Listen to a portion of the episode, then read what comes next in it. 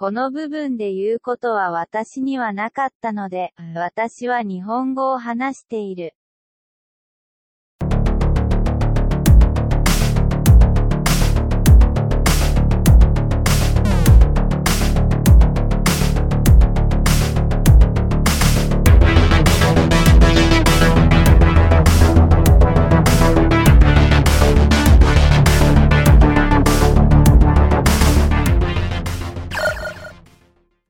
Sean bienvenidos al Club del Desayuno, el podcast donde cada semana les hablamos de temas sobre la cultura popular, ya sea de videojuegos, películas, música, cómics, todas esas cosas que te encantan, que tu mamá mm, ve menos futuro en ti cuando pues te la pasas viéndolas. Sí. Este, vamos empezando semana, nosotros estamos eh, estamos viendo las represalias de esta vida de rockstar. Sí. Ayer fuimos a al Festival Adverso en Terraza Vallarta, donde estuvieron bandas como Metronomy, Motorama, eh, Light Asylum, Blackwater, Holy Light y pues puras bandas para drogadictos, la verdad, que Sí. estuvo estuvo chido, estuvo chido el, el festival. No sé, Peter, ¿a ti qué tal se te hizo? Este, se me hizo chido, creo que es el, el- al festival que, que he ido que es como más darketón. Es como más, más guitarrazos alocados. Em, creo que en Mm. la, en la organización se me hizo algo medio culero porque la neta llegué y no había nadie y no me dejaban pasar, güey. Pues Este, no siento que sea el primero en más darks. Ajá. Eh, ¿Ha sido uno más darks? Pues es que no siento que haya sido tan darks, güey. Siento que Ajá. nada más era más como de. Gran parte era instrumental, Ajá. mucho era. Como para meterte un ácido y, y, pues quedarte en Y tu cama, ¿no? tirarte, ¿no? Eh, creo que estuvieron muy bien seleccionadas las bandas. Creo que eh, todo fue muy coherente de acuerdo a lo que presentaba el festival. Eh, muy bien seleccionadas, poniendo tanto a- mm, pues talento local Sí. como Descartes a Kant, eh, Birdhouse, este, proyectos muy independientes que no conocía que estuvieron cool. Mm. Y también pues traían bandas pues internacionales como digo Blackwater Holy Light, Light Asylum, Battles. Battles y también pues traían dos headliners muy fuertes que pues Metronomy y Motorama Motorama. que estuvo pues muy bien armado. Ojalá les haya ido bien para que haya una segunda edición. Creo que empezaron empezaron bien. Creo que fue un festival Sí. algo pequeño para pero creo que está bien pues para hacer un, un festival independiente que se presenta por primera vez. Entonces pues les deseamos todos los todo el éxito del mundo a, a CK Promote y Sí. ojalá puedan hacer un nuevo Adverso. festival más Sí. grande, más chido y pues Con más, más comida, porque no había mucha variedad. Sí, también. Pero bueno, se entiende porque pues era, Sí, era un festival muy chiquito. pequeño. Entonces, pues la neta, andamos bien cansados. Este, está haciendo un chingo de calor. Eh, pero aquí estamos listos para darle y traerles un poco de felicidad. Eh, antes de empezar con el tema de hoy, que eh, Peter es experto en este tema, yo nuevamente Pues. estoy muy pendejo para esas cosas. No sé, no sé, no voy a aportar mucho, se los voy diciendo. Vas a decir, yo sí me baño, güey. Sí, pues es que yo, pues sí me baño, güey. hasta- No, yo también me baño. Peter, baño- cuide el agua. Báñense, báñense, morros. Eh, pero bueno, no sé, Peter, ¿qué más viste en la semana? ¿Qué hiciste que les quieras platicar a nuestros Este- queridos podcast escuchas? ¿Qué más vi? Eh, el nuevo, nuevo, nomás vi que, eh, una nueva serie que está en Netflix que se llama Lock K. Ajá, Lock and Key. Ajá, este... Pues eh, llevo un episodio, o sea, empecé a ver el segundo, pero no terminé. Em, se ve interesante, se ve interesante, es de, es de una familia que al parecer te la muestran así que se están cambiando de casa porque tuvieron ahí unos problemillas, no te dicen qué pasó, conforme avanza el, episodio te, te dicen qué es lo que pasa. Y pues se mudan a una, a una casa como algo vieja, así medio como de virreinato. Este, y empiezan a pasar cosillas medio peculiares, ¿no? Como que dices, ah, más o menos ya sé como para dónde va a ir esto, ¿no? Piensas que en fantasmas o cosas así, pero son cosas más mm, de otro tipo, más extrañas. Y tienen un buen soundtrack. Comienza con una rolita de Cherry Glazer. Y eso también me emocionó más. Pues mira, güey, tu descripción fue demasiado ambigua que no entendí ni de Sí. qué vergas trata. Es que, mm, o para sea, que no sé vean- si es de... es de, es de misterio. Es como misterio, suspenso, fantástica. Sé que está basada en un cómic. Eh, lo he visto mucho en los aparadores de Sanborns, pero nunca tampoco lo he agarrado, no sé de qué trata, pero habrá que checarlo. Eh, yo por mi parte terminé la segunda temporada de Fleabag, la serie que les contaba la semana pasada. Y no mames, qué buena temporada, la verdad está... Me gustó más que la primera, es una serie que neta les recomiendo ampliamente, tiene cosas neta muy, muy, muy cabronas que decir. Eh, Phoebe Waller-Bridge, quien es quien actúa en esta serie, quien escribe, es una chingona esta morra, la neta, denle una oportunidad, están las dos temporadas en Amazon Prime. Eh, alguien me dijo en Twitter que la, cancelaron, eh, lo cual me deprime bastante, no lo he corroborado, eh, me sorprende que la hayan cancelado porque pues ganó Globo de Oro a Mejor Comedia. espero que pues, perdón, el coronavirus también es noticia. Ya llegó. Este, pero sí, vean esa serie, ojalá pues puedan traer una nueva, nueva temporada. Sobre el coronavirus, eh, lo único que sí no, lo que sí nos puede aterrar es que se cancelen conciertos, como pasó como cuando fue la influenza. Lo cual, la verdad, me preocupa demasiado. ¿Debería de preocuparme más el bienestar del país? Sí, pero no es así. La verdad me preocupan más mis conciertos, soy una persona egoísta. Eh, hay como tres festivales, tres conciertos que ya tengo boleto, entonces se cancelan. Están en peligro. Ajá, la neta. O sea, me van a regresar el dinero, obviamente, pues, pero pues ya yo ya tengo expectativa de que voy a ir, ¿no? Sí, aquí hay dos cosas. O me muero por el coronavirus o me muero porque cancelaron mis conciertos. Sí, no, güey, pues entonces ¿para qué trabaja uno? Es como el escape de la de la vida adulta que tengo, entonces ojalá todos estén chidos, que mis conciertos no se cancelen. Sí pero me importan más los conciertos. Pero espero que ustedes estén bien en casa, los que nos escuchan. Que si nos están escuchando, les da a su sistema inmunológico un pues un plus para que no les pase nada. Un poco más de resistencia. Que también, este, aprovechando eso, nos gustaría pedirles, por favor, compartan el podcast, este, a sus amigos, pues para que nos escuche más gente. ¿Por qué? Porque lo necesitamos. Por favor, los queremos. Y bueno, pues ya con eso, eh, Ah, sí, nada más para terminar, también pude ver El Hombre Invisible. Eh, esta película dirigida por Lee Wanell, o Wanhel, no sé cómo se pronuncia. De hecho, no me acuerdo ni cómo se escribe, pero total, es el director de la primera de Saw. No, el de Saw fue este... Eh, el del conjuro, ¿no? Mm, sí, este... James Wan. Eh, creo que es quien dirigió es que sale en Saw, ya me acordé. El director de la película es el güey que sale en en la primera. Es el que no es el doctor, el que el otro güey que está amarrado. Sí. Entonces, perdónenme, este, los, las fe de ratas. Eh, se darán cuenta que ahora no estamos bebiendo alcohol. Eh, uno es porque estamos muy cansados, luego dos dicen que somos pues un par de alcohólicos, lo cual pues no, no es tan alejado de la realidad. Iba a contestar con no te metas en mi vida. Exacto, güey.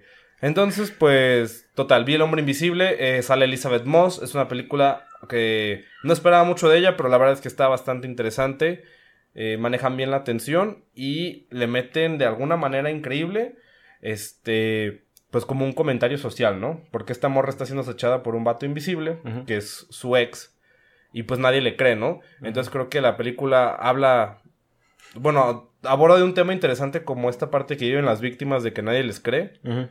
Ah, y está, está bien manejado eso. Y la actuación de Elizabeth Moss, que si han visto Mad Men, pues ahí la, pueden ver.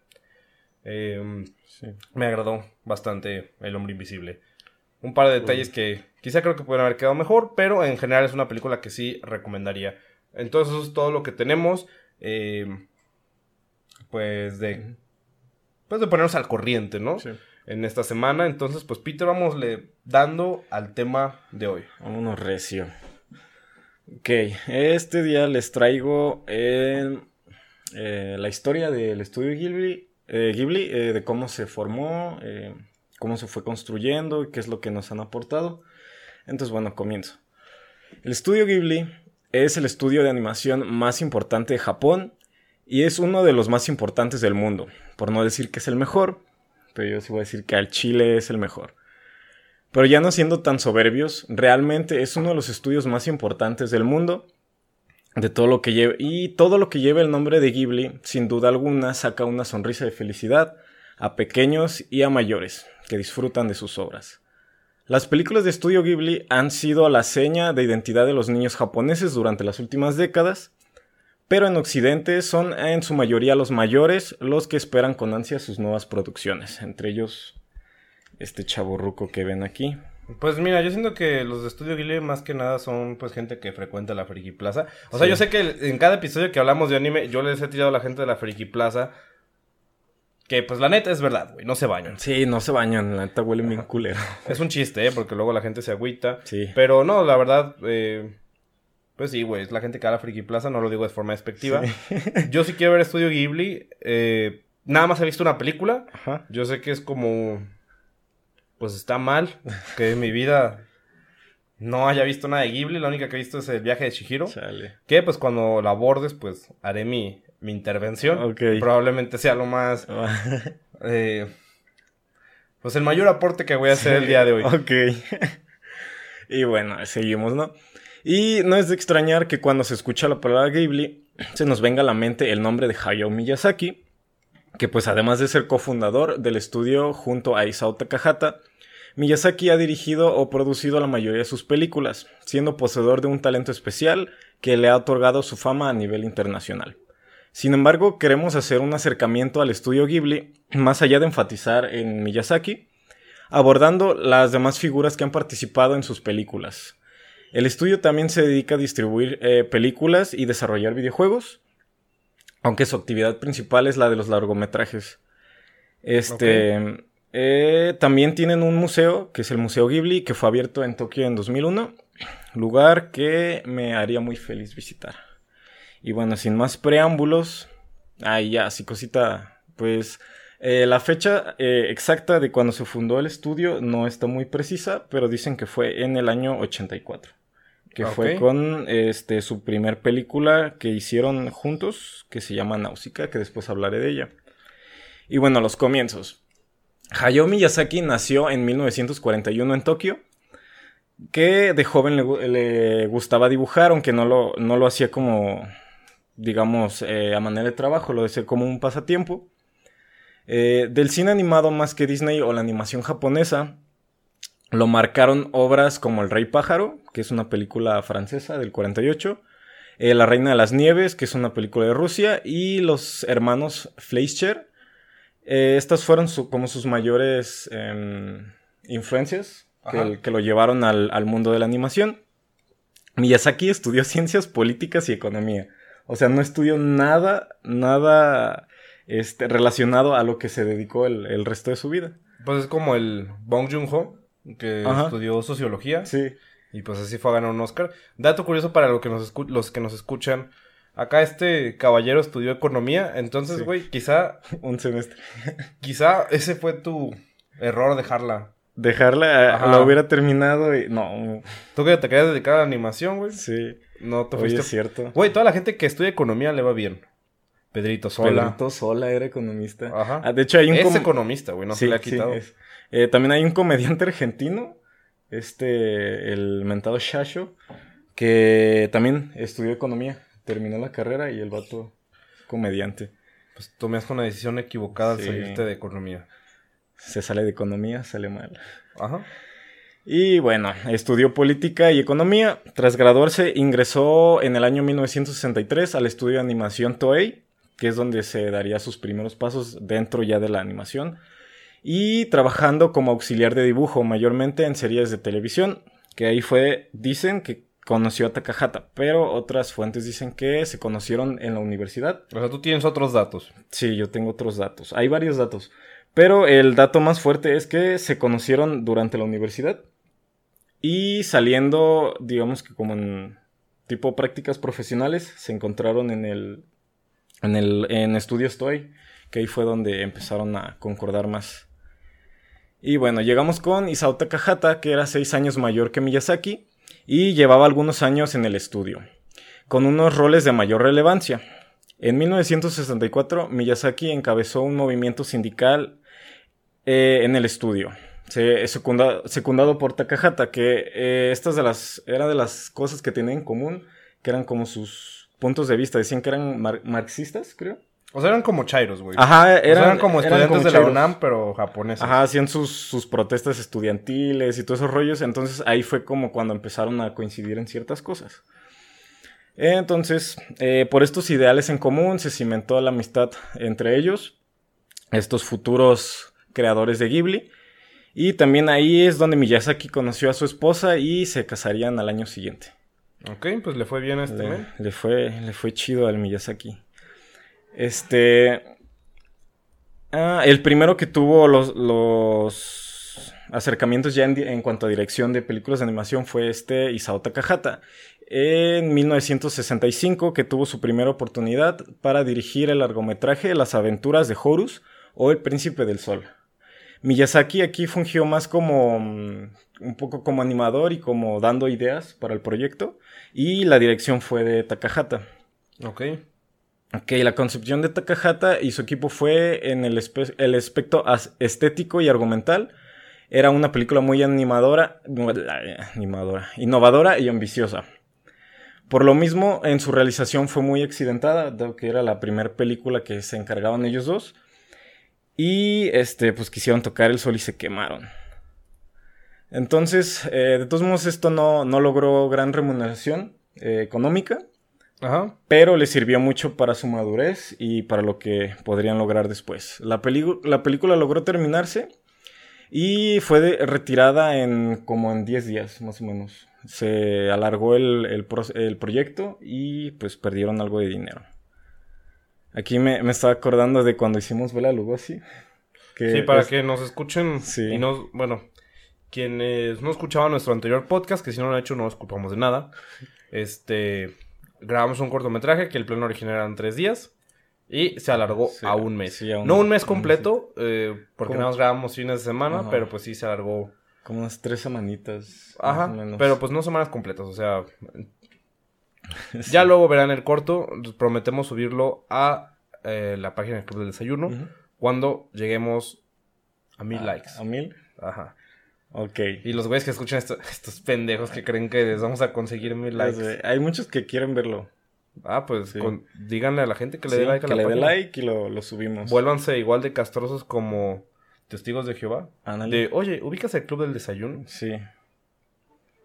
Eh, ok, entonces... Bueno, esta película recibió buenas críticas, pero fue un fracaso para el público y digo que fue retirada en, en 10 días de los cines. Y bueno, el triunfo fue solamente artístico, pero después de este, de este desastre, Takahata y Miyazaki este, optaron por abandonar eh, Studios Toei en 1971. Que voy a contarles más o menos cómo es la, la versión oficial de cómo se conocieron. Ajá. Takahata y Miyazaki se conocieron en la Universidad de Tokio cuando estudiaban ahí, en los años 50. Se hicieron amigos por su afinidad ideológica, que, que andaban acá desmadrosos haciendo protestas eh, estudiantiles. Ambos eran por entonces marxistas y encabezaron las, las protestas que ya había mencionado. Takahata fue el primero a entrar al estudio Toei en 1961. Y aquí es eh, lo curioso que Takahata no era dibujante. Por lo que cuando entró, entró como asistente de director. Y pues ya ese fue más encaminado a la dirección que en el proceso de más artístico de las, de las obras. Y bueno, este su primer proyecto pues fue El Príncipe del Sol. Y después eh, Miyazaki había entrado a Toei un poco, eh, un poco después, donde ya pues, se conocerían. Después, este... Nuevamente, tiempos Sí, muertos. tiempo, tiempo muerto. Ok, después de la película del Príncipe del Sol, su relación fue creciendo y era algo extraña ya que muchos decían que tenían como una competencia entre ellos, Ajá. aunque ellos nunca llegaron a verse como competencia. Más, este, sí había como ciertos ro- ciertos roces eh, en cuanto a su forma de trabajar y a su forma de, de ver la vida, más o menos. Ellos eh, se respetaban enormemente, pero siempre habían mantenido cierta distancia, porque a veces no coincidían. Eran dos personas muy particulares y muy diferentes al mismo tiempo. se habían centrado casi en la, en la, obsesión de su trabajo, especialmente Miyazaki, que era como más eh, metódico y cuidadoso con los tiempos. Pues era japonés, güey. Sí, eh, pero era un poco más que Takahata. Takahata era como más... Miyazaki era más japonés. Sí, era más japonés que Takahata. Y bueno, nunca se habían mostrado como, este, como enemigos, que muchos llegaron a decir que, que no se llevaban bien, pero si no se hubieran llevado bien, creo que Ghibli hubiera fracasado. Fíjate que Takahata me lo imagino como si fuera más mexicano de... Güey, llévatela tranquilo. La próxima semana, sí, güey. no pasa nada. Y ya se quiere, no, güey. Empezamos esta hora y tenemos que acabar esta hora. Güey, vamos por una caguama.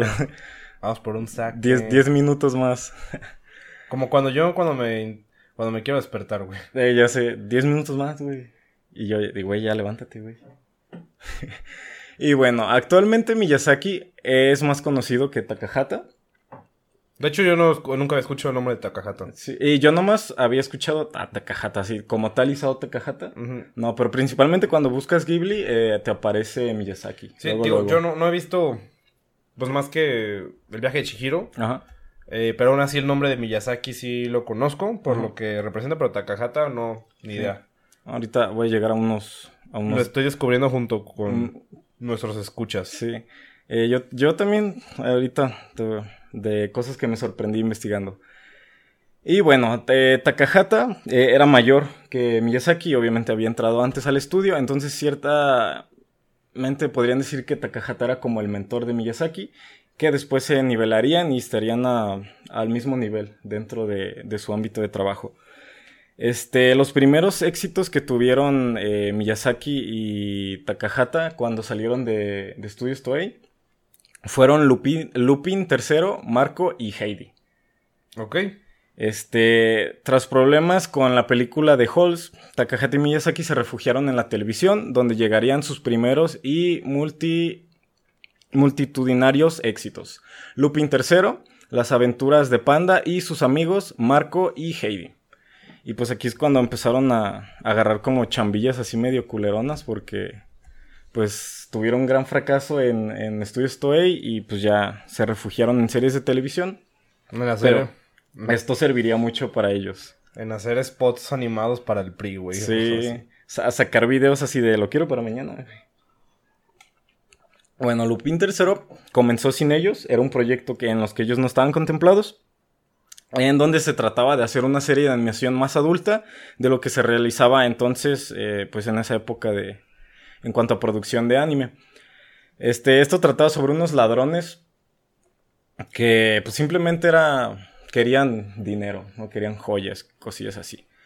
Entonces la serie no comenzaba bien y al público no le gustaba, entonces los, responsables dijeron pues que esto no está dando dinero, hay que, hay que hacer algo, entonces le llamaron a, Takahata y a Miyazaki. Entonces, a la mitad de la primera temporada, este, entraron Miyazaki y Takahata y lograron darle ciertos matices que la acercaron al público. Aquí ya más o menos eh, se estaba viendo eh, pequeños guillos de, los estilos de Takahata y Miyazaki. Eh, primero en la animación, porque la animación la, empezó a hacer Miyazaki. Y Takahata se encargaba más o menos de, de dirigirla. Ok. Entonces aquí ya más o menos se veían ciertas características que Miyazaki y Takahata usarían en sus personajes en las siguientes películas.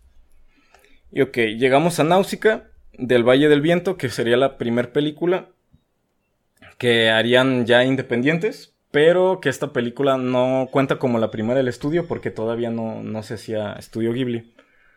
Náusica del Valle del Viento fue estrenada en 1984 y superó las expectativas de todos, marcando un antes y un después en la obra de Miyazaki, y por lo tanto del estudio. Sin ser un, sin ser un gran éxito financiero, alcanzaría para que Miyazaki y Takahata se animaran a abrir su estudio, Estudio Ghibli.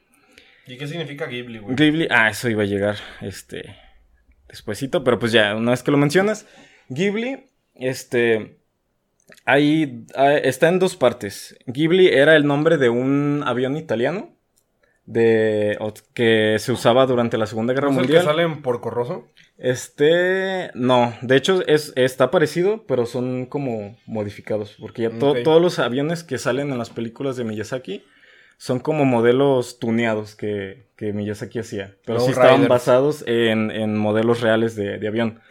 Y otro es que la palabra Ghibli la usaban los italianos para referirse a una mm, ola de viento cálido que, que solamente había en el Sahara.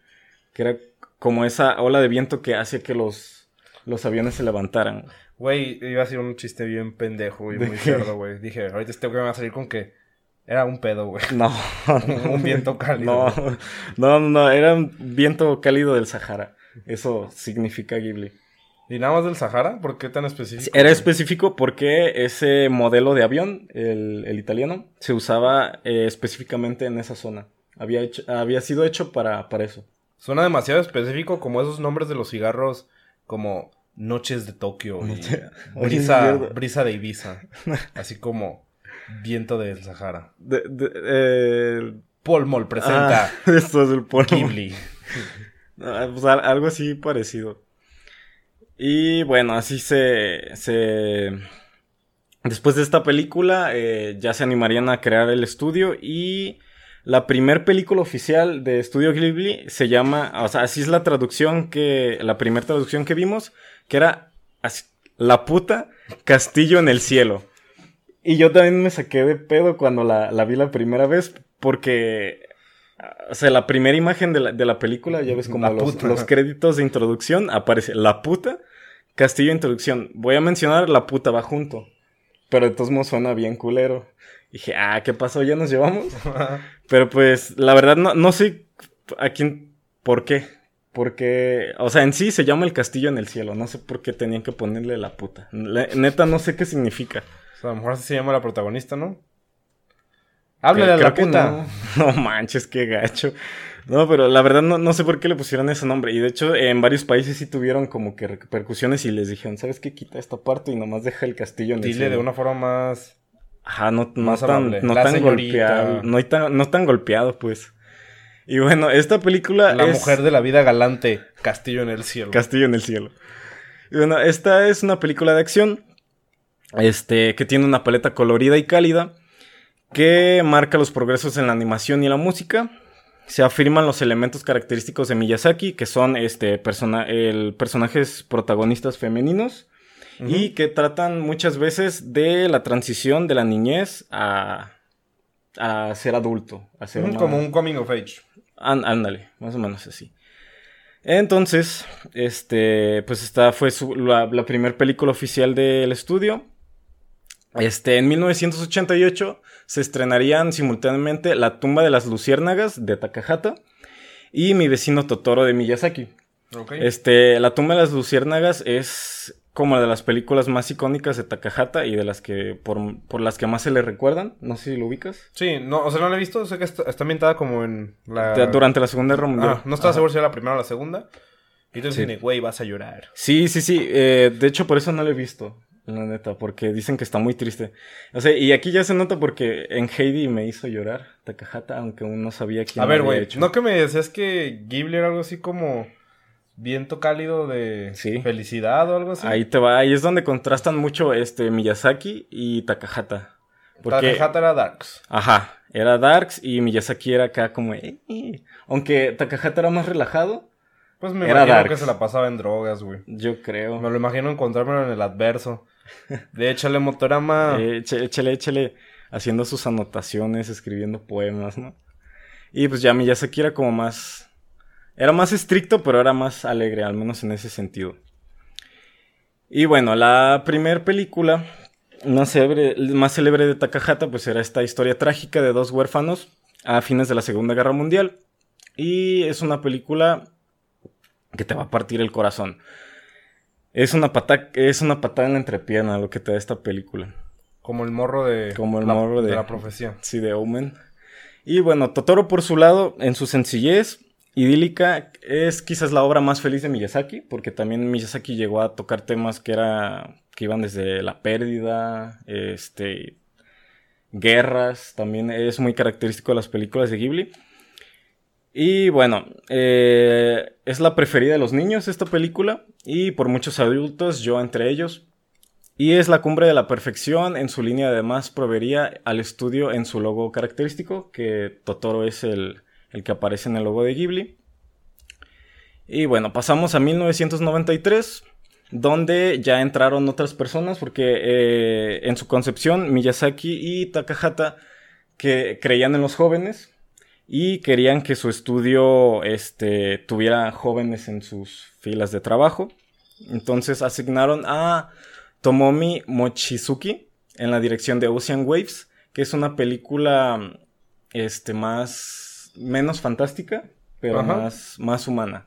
en español se llama Puedo escuchar el mar, que de hecho la película ya está en la plataforma de Netflix, que tampoco le he visto esa. que tampoco Netflix nos patrocina, pero si gustan hacerlo, encantados. Pero obviamente dudo que algún ejecutivo de Netflix esté escuchando este podcast, pero si ustedes conocen a un ejecutivo de Netflix, sí. o hasta de Blim, neta no hay pedo, o de Claro Video, ustedes díganle. Échenles un funky. Y bueno, este proyecto fue para la TV directamente y fue un, fracaso en términos económicos y empresariales. Eh, mucho dinero y tiempo en la planeación, casi como una película para cine, pero no rindió sus frutos. El resultado artístico fue muy bueno, la película realista sobre un triángulo, de triángulo amoroso de adolescentes. Este es una película muy bien lograda y tiene un buen gusto en la concepción y realización digna de Ghibli, pero no logró lo que, lo que se esperaba. Después llegaría Pompoco, eh, no sé si habéis escuchado esta. Pompoco sale en 1994 y es para mí eh, mi película favorita de Takahata, ya que es como de las, digamos, más alegres, aunque toca unos temas algo, este, muy actuales sobre eh, lo que está pasando con la ecología, con la naturaleza, con todas esas cosas. Y bueno, eh, Pompoco tiene una temática ecologística y folclórica. Con una ¿Ecologística? ¿No sería más bien ecológica? Eh, ecológica. ¿Ecologística? Sí, ecológica. Sí, güey, pues ecologística no tiene sentido, güey. Percebes, ahí me inventé, me inventé una palabra. Y folclórica, con una animación estupenda que es de las animaciones como más dinámicas que tiene ya que Takahata eh, optaba por eh, utilizar otras técnicas de animación, o sea, casi, casi siempre una diferente conforme avanzaba en sus películas.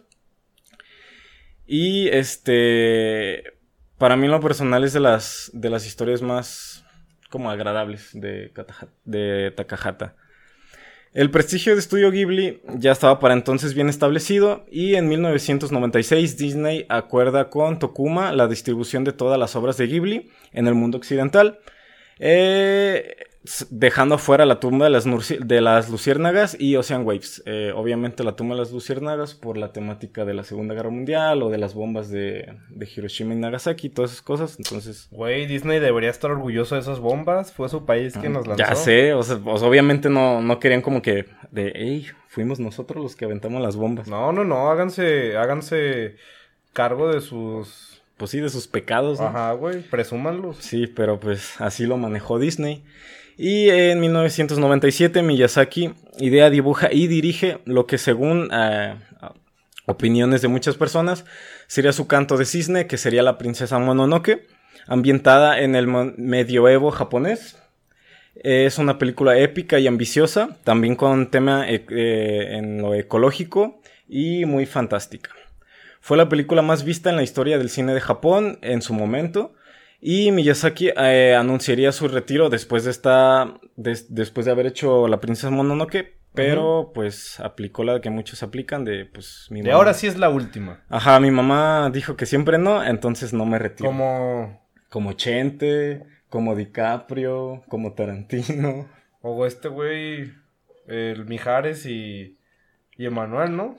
Que llevan en la gira. En la gira del adiós. De ahora sí es la última. Sé cuántos años.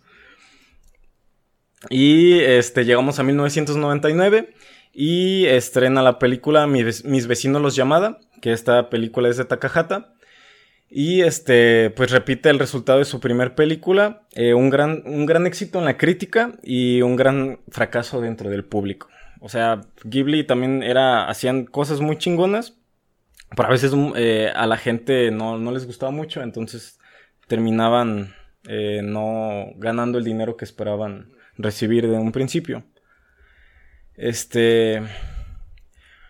Y bueno, eh, llegamos al 2001 y Miyazaki volvió con El viaje de Chihiro. Cuando, ah, es la que sí vi, güey. La, la, que sí Película muy original y rica en cuanto a producción y de todo lo relacionado. Es la primera película que optaron por hacer en animación digital, ya que todo era tradicional y esta fue la primera película que hicieron con técnicas digitales.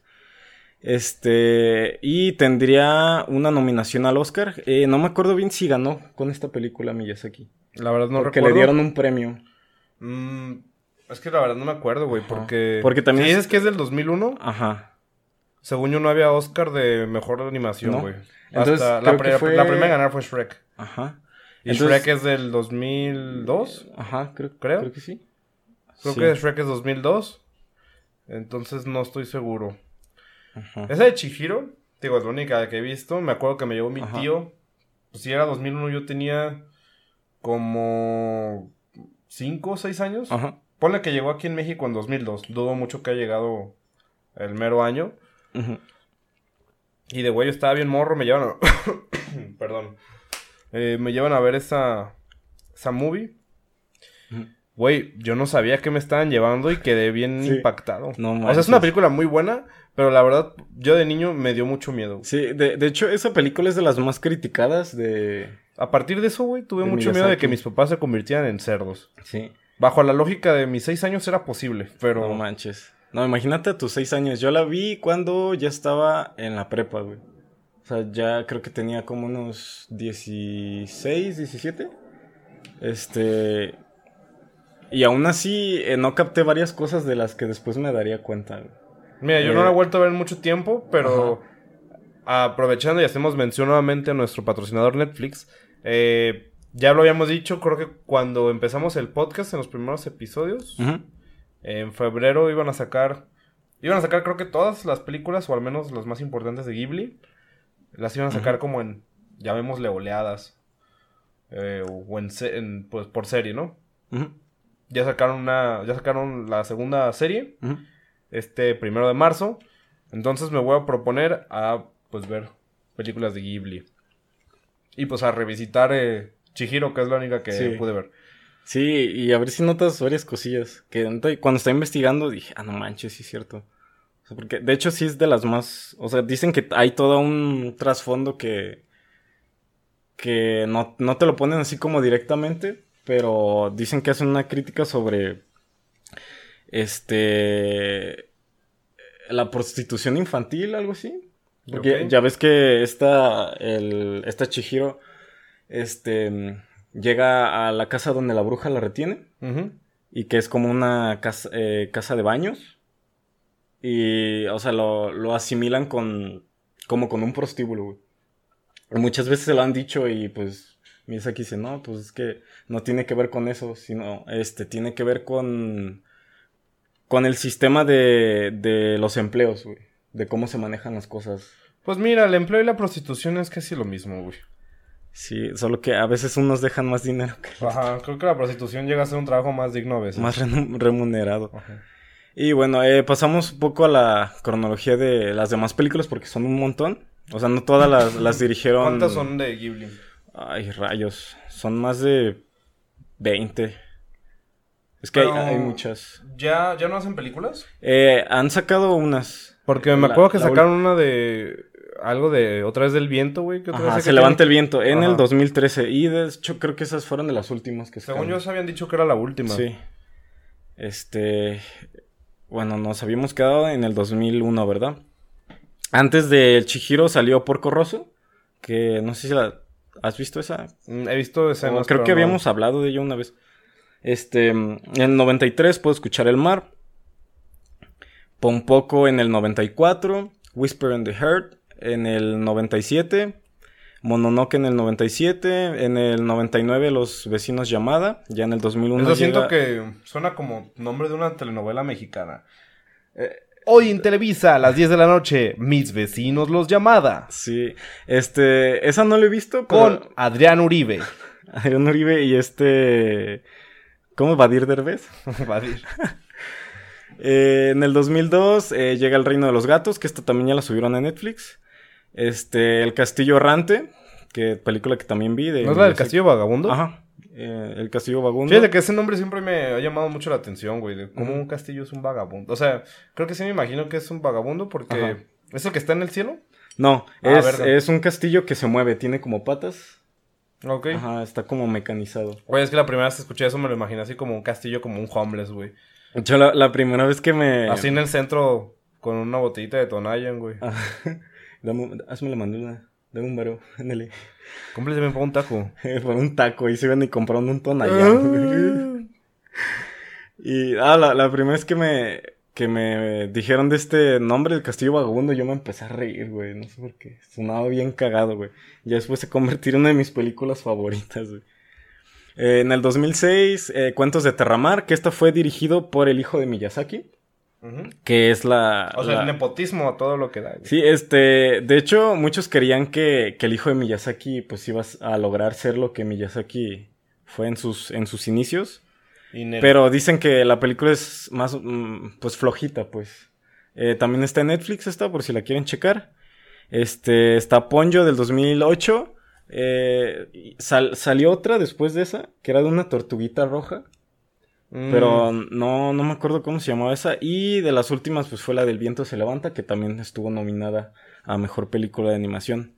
Y bueno, ya, este, para irnos recio, Sí, que se nos acaba el tiempo. este, vamos a hablar un poquito de los estilos eh, muy característicos de Miyazaki y Takahata. Comenzando con el estilo de Miyazaki, su estilo visual ya era muy definido en sus primeros trabajos, donde se puede destacar los elaborados y extraños artefactos voladores, que pues, de hecho muchas veces lo ha mencionado, Miyazaki tenía una fascinación por, por volar, güey, por, por los aviones y demás cosas. Este, donde Pues mira, güey, si estudió en una universidad y si armó una revuelta sindical, pues eso quiere decir que era Chairo, güey. Y si era Chairo, eso quiere decir que la neta se la pasaba volando, güey. De ahí imaginó todas esas cosas. Entonces me imagino, o sea, yo Que por ahí va la yo cosa, estoy ¿no? atando cabos, Sí. güey, lo pongo sobre la mesa.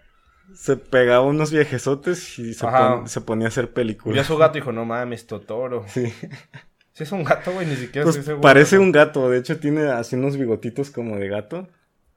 Pero yo lo asimilo más como un oso mágico o algo así. Pues mira, güey, sea lo que sea, tiene que... las- Tiene que de- estar en drogas. Salió de algo psicotrópico, güey, Sí. eso estoy seguro. Y bueno, ¿en qué nos quedamos? Que le gustaba Eh, volar. Sí, que le- los artefactos voladores. Donde podemos ver reflejada su fascinación de Miyazaki por los aviones y por navegar, por navegar cerca de las nubes.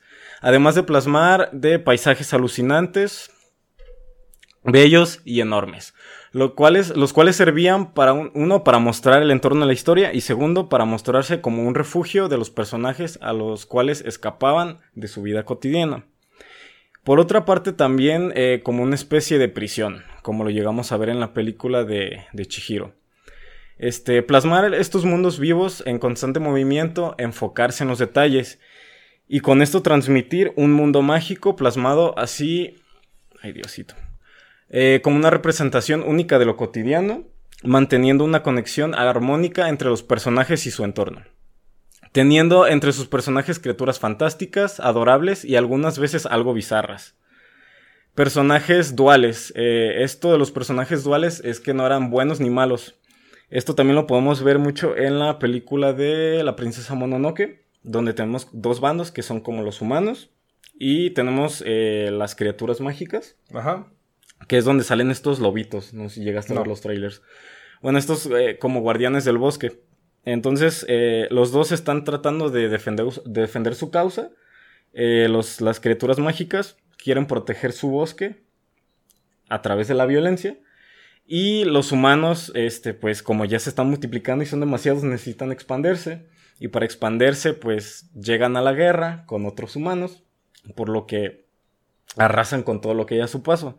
Entonces, eh, en las películas de Miyazaki no, no hay como tal buenos y malos, sino que son personas que toman o ciertas decisiones o tienen puntos de vista diferentes que los demás O personajes. sea, como el conflicto de la franja de Gaza, güey. Ándale. No se crean, güey. Yo no tengo ni puta idea de qué está pasando ahí. Este, Es un pedo bien- Me voy a ahorrar bien revoltoso. opinar en esas cosas. Y bueno, este... Aquí está. Miyazaki era muy conocido como un hombre muy estricto con el tiempo, como ya lo habíamos mencionado al principio, ya que no podía llegar eh, al trabajo tarde Y, si, y se llegaba a mencionar que exactamente a la hora de salida tenía que salir. O sea, si ya eran las 9 y decía, a esta hora se sale, se iba del estudio. O sea, no se podía quedar más. Ah, Era demasiado estricto. De hecho, e- e- eso estaba bien. Entonces, Si fuera en México de Miyazaki, ponte la camisa de la empresa. Eh, ya sé. Lo bueno que Miyazaki era el jefe, entonces digamos que era un jefe cool.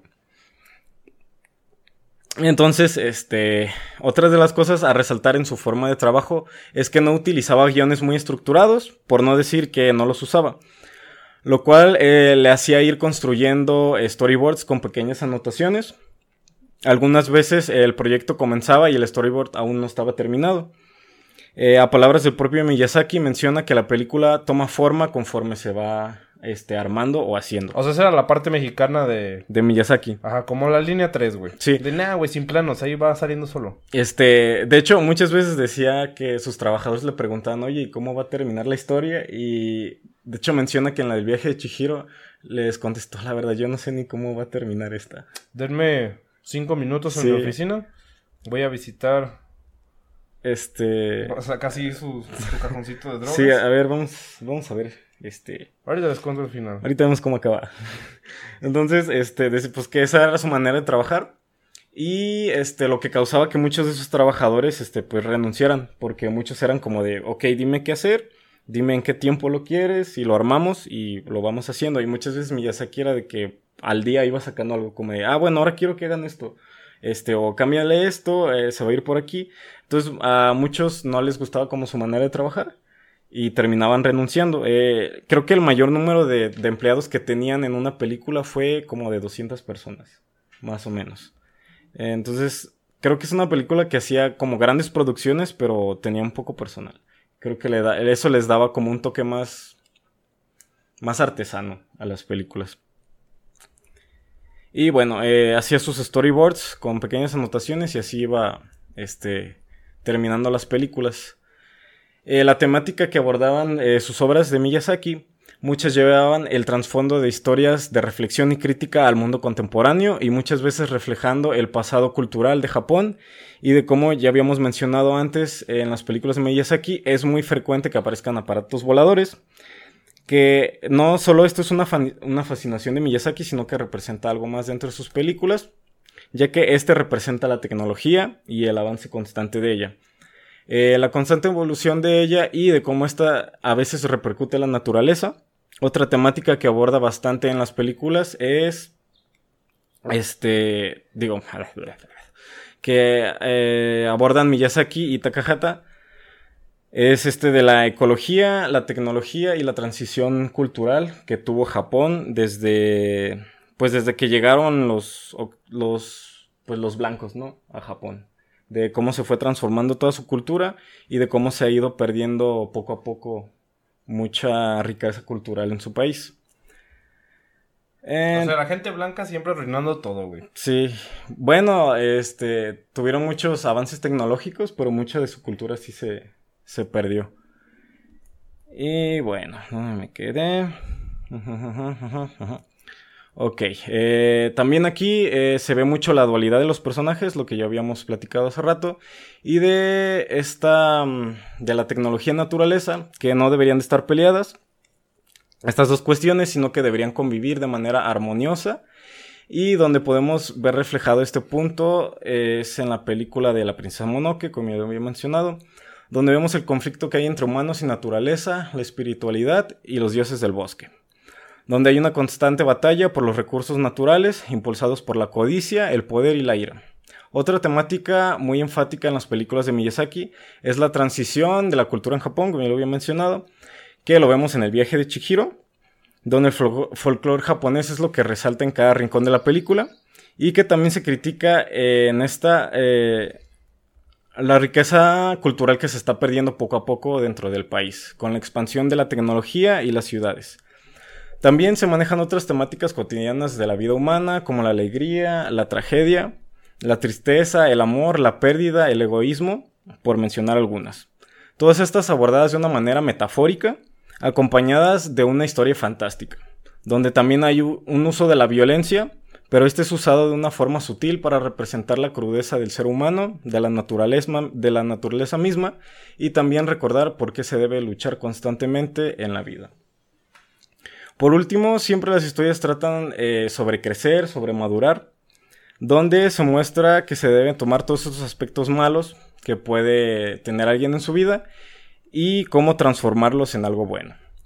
Pasando ya para terminar con Takahata, su estilo visual es un poco más convencional, más estético y al igual que Miyazaki era muy estricto con los tiempos, no tanto como él, eh, donde entre película y película variaban sus estilos de animación, ya que este todos eran en animación 2D, pero variaban entre como estilo de acuarela, como de dibujos, trazos muy como muy marcados y como el estilo que usó en La tumba de las luciérnagas y en Pompoco, que era como una animación más dinámica, pero siempre estaba como que cambiando. Y bueno, este también este se caracterizaba porque en sus películas no tenían como una narrativa lineal, sino que eh, saltaban entre temporalidades eh, a manera de flashbacks. Y las temáticas que eh, manejaba Takahata son más simples, o al menos están contadas de una manera más sencilla donde también aborda las temáticas de la tecnología destruyendo la naturaleza. Las historias de, Takahata son un poco menos alegres, ya que muchas veces carecen de misticismo, magia o color, ya que el uso de colores no tan vibrantes era característico de Takahata. También aborda algunas de las facetas del ser humano como la pérdida, la angustia, la familia y donde se ve más enfatizado esto es en la tumba de las luciérnagas, de película que te que todavía no veo porque no quiero que mi corazón se apachurre más. Y este... Sí, en esta película se ve el trasfondo uno de los eventos más aberrantes que ha sufrido la humanidad y que sería muy característico de las películas de Ghibli, que es la guerra. Y de cómo estos niños tratan de sobrevivir a todo este problema que había. Takahata también era afín a la idea de salvar la naturaleza y de cómo lo apresurado del crecimiento tecnológico la afectaba a esta, reflejado en la película Pompoco, de la que ya hemos hablado, que eran unos este, mapaches o seres del bosque, que les estaban quitando los bosques para hacer fraccionamientos, como en toda la ciudad de Guadalajara. Sí, haz de cuenta. Y de que pues estos ya no son respetados como tal porque antes eran vistos como pues seres mágicos que de hecho en la película sí están representados como seres mágicos porque se pueden transformar en más animales y hasta en humanos. Pues no se estará haciendo un live action de eso güey. Mm, en el bosque de la primavera ah, ¿por qué güey? pues porque lo queman para poner putos fraccionamientos oye sí es cierto. Saludos a al faro sí, qué huele perro y este, bueno, en esta película también eh, utiliza mucho eh, como eh, animación muy dinámica y también como realista, porque en ciertas escenas se representa a los mapaches como tal, o sea, como si estuvieras viendo un dibujo perfecto de mapache. Y en otras se ve ya como el, el mapache así en gordito, en dos patas, así más amigable hasta a veces con ropa. Y abordaba mucho sobre todo el avance tecnológico, pues que al final se está tragando, pues toda la naturaleza. Y este era el, el, como el punto más crítico de la película, pero es una, una, película muy muy buena, que está algo triste al final, pues porque pues, al final sabemos que, que los, es el triste, que, los que los animales no ganan en esa película. Spoiler alert, ya no la voy a ver, güey, ya me la spoilaste. Percebes. Y bueno, ya para finalizar, Takahata y Miyazaki podrían parecer que son muy distintos, claro que lo eran, pero tenían puntos de vista eh, en común y otros muy diferentes. Pero lograban coincidir en muchos aspectos, tales como la importancia de cuidar la naturaleza, luchar por tus sueños, trascender, dar lo mejor de ti y contar historias que impacten en las mentes y corazones de las personas. Ambos buscaron que su legado siga y que Ghibli siga contando historias. No lograron encontrar a alguien que tomara las riendas de Ghibli, porque de hecho se la pasaron, decían ellos, buscando a alguien que tomara las riendas de Ghibli. Pero para nuestro desfortunio, Takahata nos dejaría en el año 2018, falleció de cáncer de pulmón.